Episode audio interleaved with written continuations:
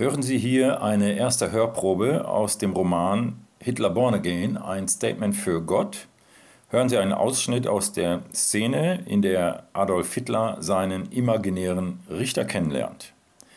Dieses Buch ist zurzeit nur als E-Book erhältlich oder als Taschenbuch, in etwa zwei bis drei Wochen schätzungsweise auch als Hörbuch. Viel Spaß beim Zuhören. Herr Hitler, ich sitze hier als Ankläger und Richter im Auftrag der Juden, Bolschewisten, Sinti und Roma, Slawen, Zeugen Jehovas, Geisteskranke und Homosexuelle, deren zwei bis drei Millionen Kilogramm Asche in ihrem Auftrag über ganz Europa verteilt worden ist. Und gerade, das war vor ziemlich genau 74 Jahren, Sie wären heute 130 Jahre alt, Hitler. Hitler springt auf stützt sich mit beiden Fäusten auf den Tisch, reckt den Kopf weit nach vorn und trompetet mit schnarrender Stimme Wer gab Ihnen das Recht, die Rotznase einen Hitler anzuklagen? Sagen Sie mir jetzt, wo ich hier bin und was das Ganze soll. Was erzählen Sie für einen Mist? Und lassen Sie sofort meinen Adjutanten kommen.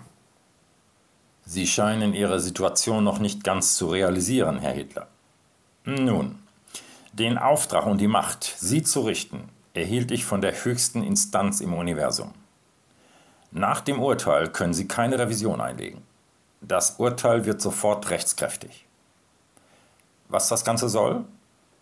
Sie, Herr Hitler, sind mit dem Gedanken in den Tod gegangen, alles richtig gemacht zu haben. Sie waren sich da ganz sicher.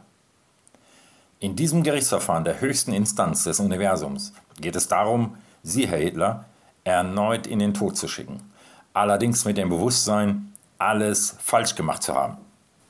Wer soll denn diese höchste Instanz sein? Gott? Den gibt es doch gar nicht. Würde es ihn gäben, gäbe es jetzt das Dritte Reich. Würde es ihn gäben, gäbe es jetzt keine Juden mehr. Würde es ihn gäben, gäbe es einen arischen Weltfrieden. Herr Hitler, setzen Sie sich. Ich halte alle meine Rähren im Stein, Sie Banause, brüllt Hitler in Hitlermanier. Plötzlich wird Hitler auf seinen Stuhl gepresst. Sein ganzer Körper versteibt sich, unbeweglich. Nur sein Kopf sowie die Mimik seines Gesichts bleiben beweglich. Herr Hitler, wenn Sie es bevorzugen, in dieser Position unsere weitere Kommunikation zu betreiben, dann soll es so sein. Falls Sie sich beruhigen und wieder eine gelöste Sitzhaltung bevorzugen, lassen Sie es mich wissen. Ja, Ende der Hörprobe. Sie finden noch zwei weitere Bücher von mir auf Amazon. Einmal einen Roman mit dem Titel Panzerphilosophie ja, da handelt es sich ja auch um Panzer, nämlich um ein Panzerbataillon. In diesem Panzerbataillon existiert der Oberfeldwebel Tom Blume, der sich dort als Panzerzugführer etabliert hat, und seinen Kommandeur Oberstleutnant Krepie.